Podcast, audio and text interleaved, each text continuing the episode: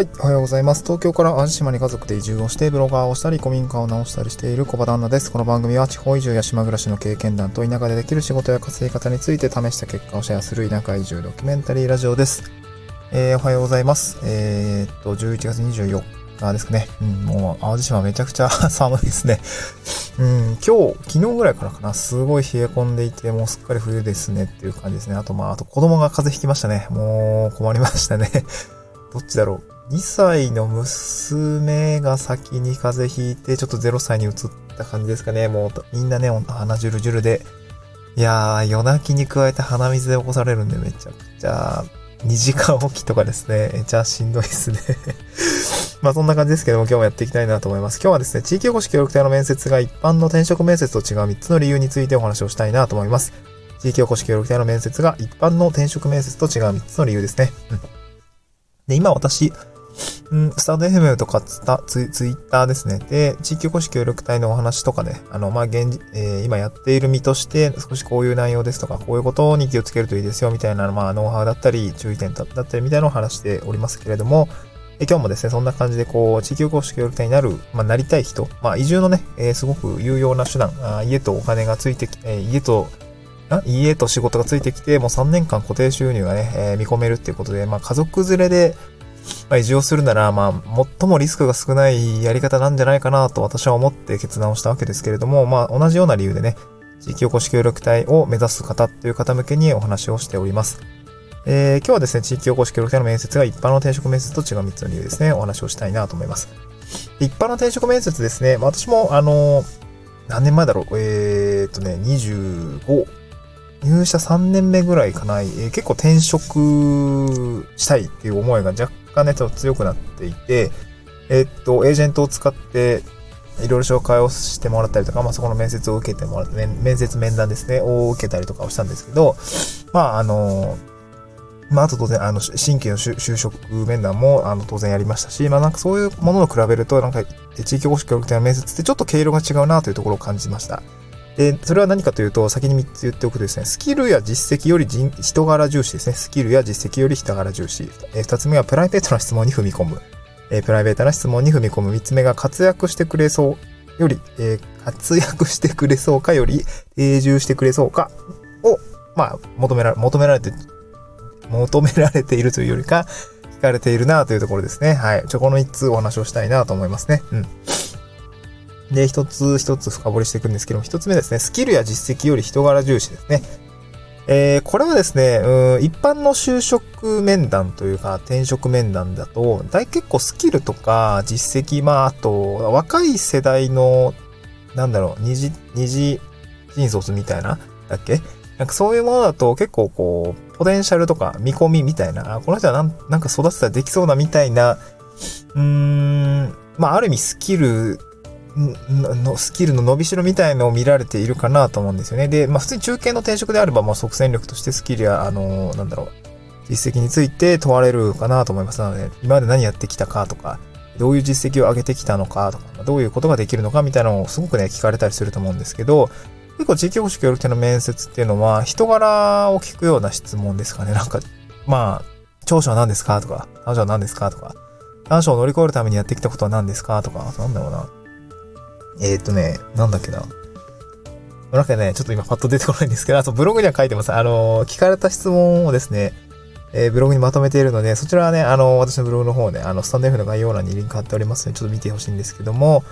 えー、っと、なんだっけね、ちょっとパッと出てこないけれども、あの、まず人柄重視ですね。完全にこれ人柄重視だなと思います。その、この人は、着任先の地域でうまくやれそうかってのがとても重要であるっていうことですね。これも入ってからも分かりましたけれども、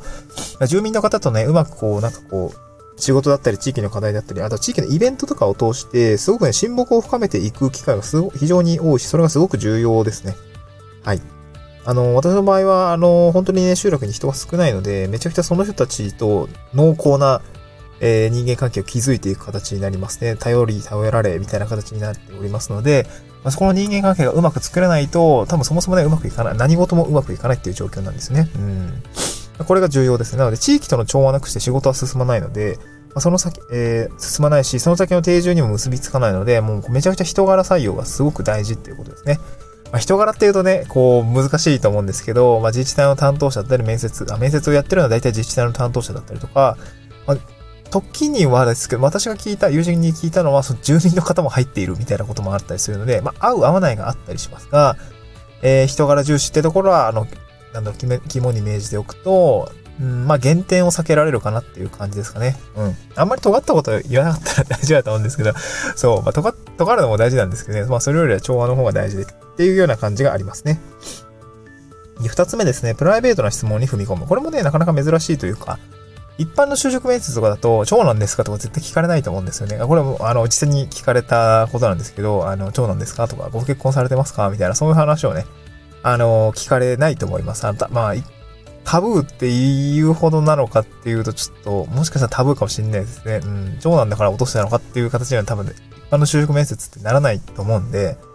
そう。で、これなんで聞いてるかっていうと、やっぱり定住してくれそうかっていうのと、まあ、地域でうまくやれそうかっていうところとか、その人柄とか家庭の状況を知るのにですね、やっぱプライベートな質問に踏み込むところがあります。うん、まあ、これはね、質問されて嫌だなって思う、うー場合もあるかもしれないんで、なんか、これね、難しいなと思います。まあ、そんなこと質問で聞くなよ、みたいな。えー、ふうに思う方もいらっしゃるかなと思いますが、まあ、あの、見定めたいこととしてはですね、その、やっぱりその、人柄ですね、えー、と家庭の状況を知るっていうところにやっぱ重きを置いて、その人が最終的に定住してくれそうかっていうところが一番ね、重要なところと、あの、地域、地域とか各集落、自治体みたいなところは感じているので、まあなんかそういうふうに、えー、思ってくれているんだなというかね、うん。まそういうふうに理解をしておくと、いや、なんでこんなこと聞かれなあかんねんみたいな、こう、面を食らわなくてもいいかなと思いますね。まあ、ここはちょっと、あらかじめ知っておくといいかなと思いますね。はい。で、3つ目は活躍してくれそうかより定住してくれそうかですね。これまあ何度も言ってるんですけど、地域おこし協力隊のま目的ですよね。これは移住定住っていうところを目指しているかなと思いますね。そこに人が実際に住んでもらってとか、えー、なんだろう、住み着いてもらって、まあ、そこでその中からこう活性化をしていく、まあ地域とか自治体というか、そういうキーパーソンになってほしいっていう思いで地域おこし協力隊を採用している自治体が多いかなと思いますね。うん。まあ、なので、結局住んでくれるとか、あの、関わっていつつ、い続けてくれることが大事っていうことなんですよね。最終的にはそういうことができそうかっていうのは、まあ人柄だったり、まあ状況、家庭の事情だったり、まあ私は家族で移住してるんで、ね、家族で移住してくるってなるとさ、まあそんなそうそう簡単にポンと他の地域行かないんじゃないですかっていうことも、ま私は加味されているんだろうなと思ってはいるんですけれども、まあだからその、まあ子供がいてとか、なんかその、なんで来たのってなると、やっぱ子育て考えて、ちょっと、あの、のびのび暮らせる場所に来ましたみたいな感じで言うと、まあ多分僕が面接官だったら、ああ、なるほどね。じゃあ、まあ多分数年単位でどっか移住してるわけじゃなさそうだな、みたいな。単身だとね、ふらっとこう、なんていうの？なんていうんだろうな、えー、また別の地域に行っちゃうみたいなことももしかしたら懸念されるかもしれないけど、家族だったらなんかそうはいかないよね、みたいな、そういう印象を、えー、まあ、なんだろうな、えー、醸し出すことができるっていう。まあ、だから家族、そう、家族連れの方はね、あの、移住の時に地域保守協力隊って結構ね、まあ、優遇されると思うんですよね。地域としても嬉しいしね、人口増えるからね。うん。なんかそういうのが、あの、ありがたいかなと思っていますので、全然その、家族連れだとダメだとか、全然そういうことはないので、地域保守協力隊って本当に有用な制度だなと思いますね。うん。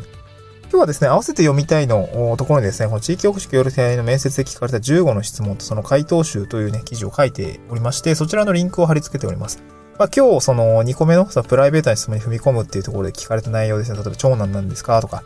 お酒飲みますか？とかな、そういうことをね、あのー、こういうことも聞かれるの？みたいなところですね、あの、ブログにまとめております。で、聞かれた質問だけではなくて、私がどういうふうに回答したのかとか、どういう回答が求められているのかみたいな、こう、意図みたいなのちょっと考察をして、えー、解説をしておりますので、まあ、なんか、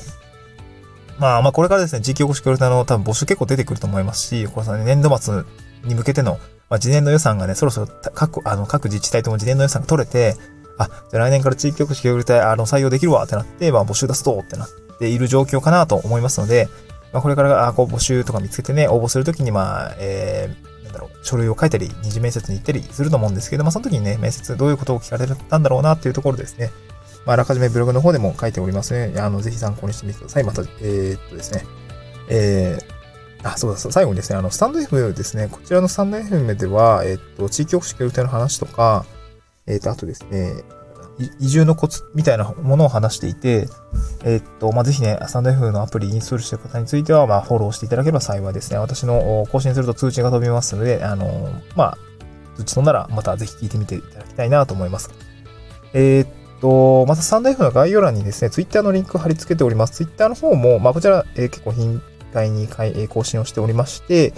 えー、っとですね、まあ、主に地域おこし協力隊の話とか移住のコツ、そして、えー、まあ、地域おこし協力隊って移住、3年しか任期ないんですけど、ま、3年後の仕事作りについてどう考えているのかみたいな話もね、発信をしておりますので、ぜひフォローしていただければ幸いです。えー、なんか移住相談とかも DM とかいただければ、あの、やっておりますので、えー、えー、なんか質問があれば、ぜひよろしくお願いをいたします。スタンド F もね、レターとか匿名で送ることができますので、ぜひ活用してみてください。